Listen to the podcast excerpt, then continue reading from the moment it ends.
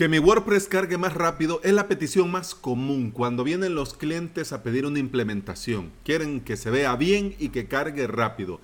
Y en algunos casos también mm, es la queja por la que buscan ayuda. En este episodio abrimos el melón y vemos el panorama completo que por qué la web carga o no carga rápido. Bienvenida y bienvenido. Estás escuchando el episodio 385 de Implementador WordPress, el podcast en el que aprendemos a crear y administrar nuestros sitios web. En avalos.sv en esta semana estamos con el curso de introducción a Mautic. En el próximo episodio te hablo de eso, pero en este quiero decirte que si estás pensando en crear tu propio sitio web y también crear tu propio hosting VPS en avalos.sv, tenés curso para WordPress y para aprender a crear tu hosting.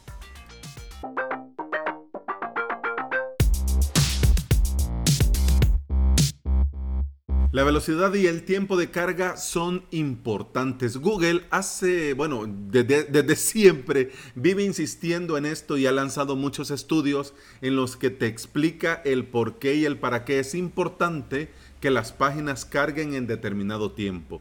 En este podcast ya lo hemos mencionado, por eso no vengo y hago referencia otra vez a estos estudios de Google y tampoco te voy a poner los enlaces. Si estás interesado, pues venís a avalos.sv barra buscar, pones ahí y ahí te va a salir.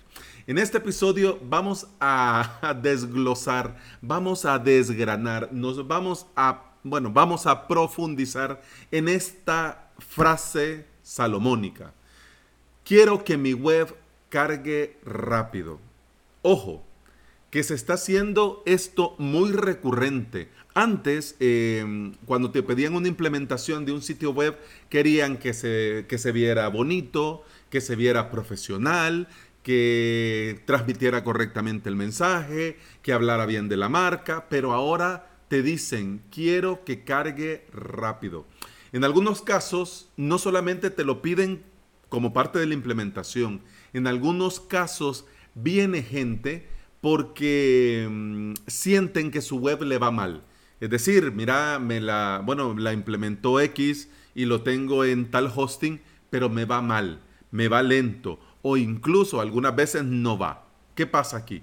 Muchos, eso sí, tenéis que saber, tenemos que dejarlo claro, basan su estrategia digital con la publicidad en Facebook y le da lo mismo lo que Google diga o deje de decir con los tiempos de carga, ya que su tráfico viene gracias a las campañas que pagan diariamente en Facebook. Eso está muy bien, de hecho, genial. Si te funciona, enhorabuena. Si le invirtís a Facebook, pero también hay un retorno de la inversión y te tiene a cuenta, pues perfecto. Pero aún con esto, se debe garantizar un mínimo ya sea para nosotros o para nuestros clientes, porque, insisto, la velocidad es importante. Y la web, para que tu WordPress vaya a la velocidad de la luz, tenemos que mantener un mínimo. Digamos, primero, los usuarios no esperan más de dos segundos. En estos tiempos que corren, más ahora con los dispositivos móviles, si se tardó más de dos segundos ya movió el dedo y adiós muy buenas. Además, los buscadores tienen un tiempo X para analizar cada sitio. Es decir, que si la tuya carga rápido, el buscador lo va en el tiempo que tiene, va a leer mucho más y entonces va a indexar mucho más información de tu sitio. Además, de nada te sirve que estés gastándote dinero en publicidad en Facebook, porque cuando la web, o sea, cuando el, el el usuario vea tu publicidad que estás pagando y vaya a tu sitio web, como va a ir lento, no va a comprar, se va a tardar, se va a cansar de esperar y mira a otra cosa mariposa. Estás pagando además, si tu web carga lento, estás pagando innecesariamente más hosting. Porque las empresas de hosting, bueno, de eso viven, ¿no?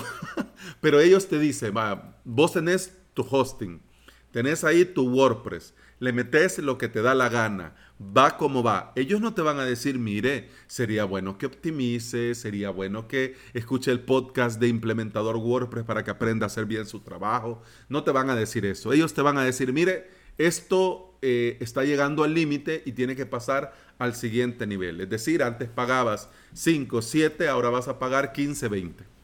¿Mm? Bueno, si te lo podés permitir, enhorabuena. Si tenés tu negocio online, una de las cosas que no te lo tenés que pensar es el precio del hosting, porque tu negocio está ahí. Es como tu negocio a pie de calle, tenés tu local. Claro, es parte de tu negocio, tenés que pagar el local y hay que pagarlo con alegría. Pero en este punto, lo que te quiero decir es que quizás estás pagando 10, 15, 20, 25, 30 dólares de hosting al mes y no necesitas esa potencia o esos recursos de hosting. Bastaría con hacer las tareas y tener WordPress optimizado para que todo vaya mejor. Y podrías estar en un hosting más económico y siempre con la misma calidad, velocidad y estabilidad. Bueno, ¿qué debemos ver? ¿Dónde está el detalle? ¿A dónde tenemos que apuntar los ojos con este tema de la velocidad de carga y para que las webs vayan rápido? Primero, el hosting. Para afrontar esta situación, vamos a comenzar hablando de hosting. Además, tenemos que evaluar el contenido y por supuesto nos vamos a detener con WordPress en lo que queda del episodio. Comencemos y hablemos de hosting.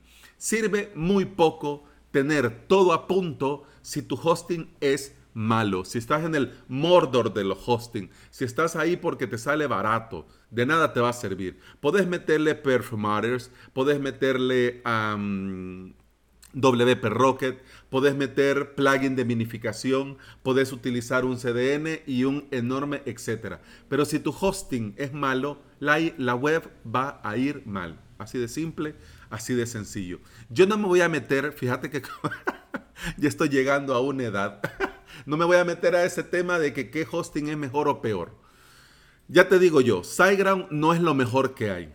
Ya te digo yo de, entrada, para que veas que a mí me gusta hacer amigos en este mundo del Internet. SiteGround, digan lo que digan, no es lo mejor. Da, paga publicidad, paga buen afiliado, pero no significa que sea el mejor. Ya te digo. Porque he migrado webs de SiteGround a un VPS y va mucho mejor en un VPS de 5 dólares que pagando 20, 30 al mes en SiteGround. Y ya no digamos si vas a pagar el plan anual, que te sangran los ojos. ¿Cuál es mejor para vos y cuál es mejor para tu proyecto? Aquí está el primer reto de nuestra profesión como implementadores WordPress. Vos tenés que crearte tu criterio propio. Está bien que escuches podcasts, está bien que leas blogs, está bien que veas videos en YouTube, está bien que te suscribas a Academia de Cursos, está muy bien, pero vos te tenés que crear tu propio criterio. Vos tenés que probar y seguir probando. No te vayas a lo que te digan. Proba por vos mismo y te quedas donde vos ves que es el mejor sitio en calidad precio. Así de simple y así de sencillo. Yo por eso, de hecho, no me interesa la cuestión de los afiliados. Yo entiendo y comprendo que algunos compañeros en esta profesión viven de eso y por eso, sí, mira, usa Divi, sí, mira, andate para Elementor, sí, mira, web de empresa, sí, mira, Arsis. Yo entiendo que, bueno, igual cada quien. Pero en honor a la verdad, a mí, para mí, yo no voy a lo que me digan, yo voy, pruebo y si me va bien, pues me quedo. Si no, pues no, ¿ok? Y en esas pruebas que hagas del hosting, también dale una mirada a los VPS y al hosting VPS.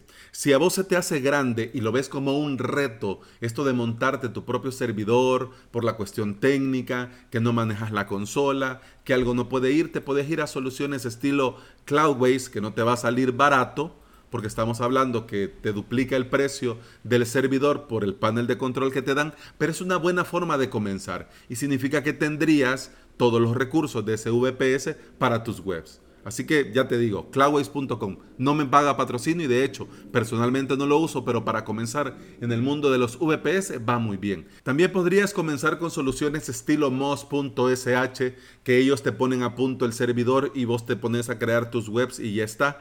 Pero a diferencia de Cloudways, Moz eh, no tiene un panel de control completo donde vas a poder modificar ciertas cosas. Entonces ya ese ya es un poco más reto técnico porque si tu cliente necesita por los plugins y por el rendimiento X tiempo de máximo de ejecución de PHP hombre, vas a tener que meterte a la consola y meterte manualmente a la modificación de los archivos.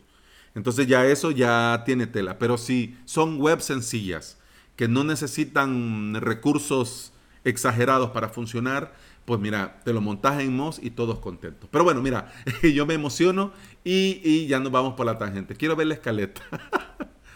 Ojo, también hablando de hosting, tenés que tener cuidado y ojo al software.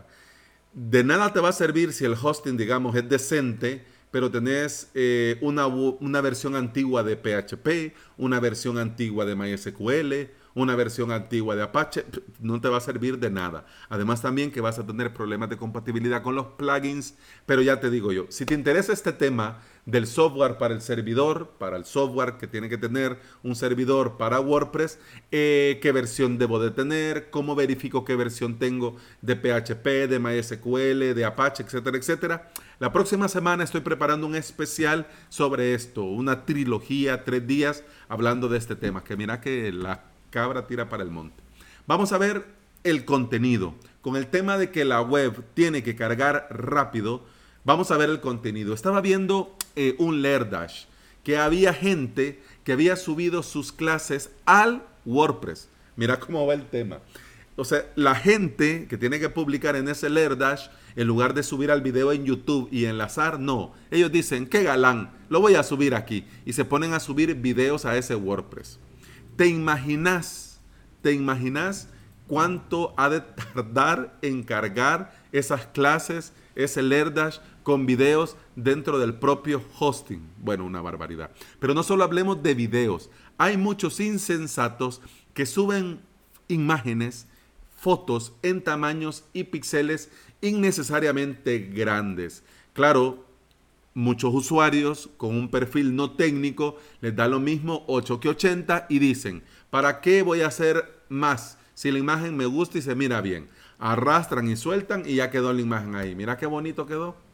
Así que si tu cliente es de estos de que suben imágenes, tenés primero que jalarle las orejas y bueno, si no que te contrate para que vos le lleves el mantenimiento y la optimización y vos te encargas de hacerlo. Porque solamente así te vas a garantizar, vas a poder verificar que las cosas se hagan apropiadamente. Y grabar con fuego todo lo que hay que subir se tiene que optimizar y punto. Es decir, usted quiere, estimado cliente, que esto vaya siempre bien, no quiere pagar mantenimiento, no quiere pagar por optimización, pues entonces todo lo que tenga que subir tiene que optimizar, porque si no, ya en un mes esto ya no va.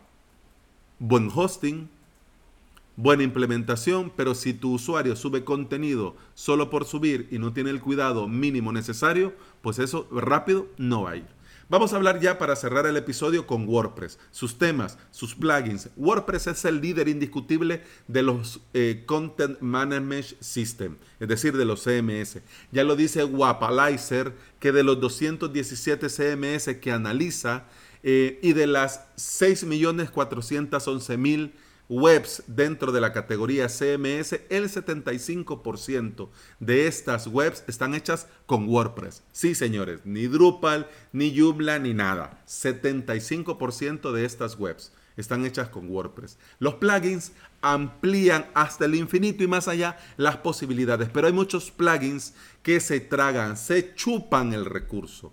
Y esto genera un problema de velocidad sí o sí. Y ojo, que el número de plugins no afecta el rendimiento. Da exactamente lo mismo que tengas 10 plugins a que tengas 60 plugins. No pasa nada, ¿no?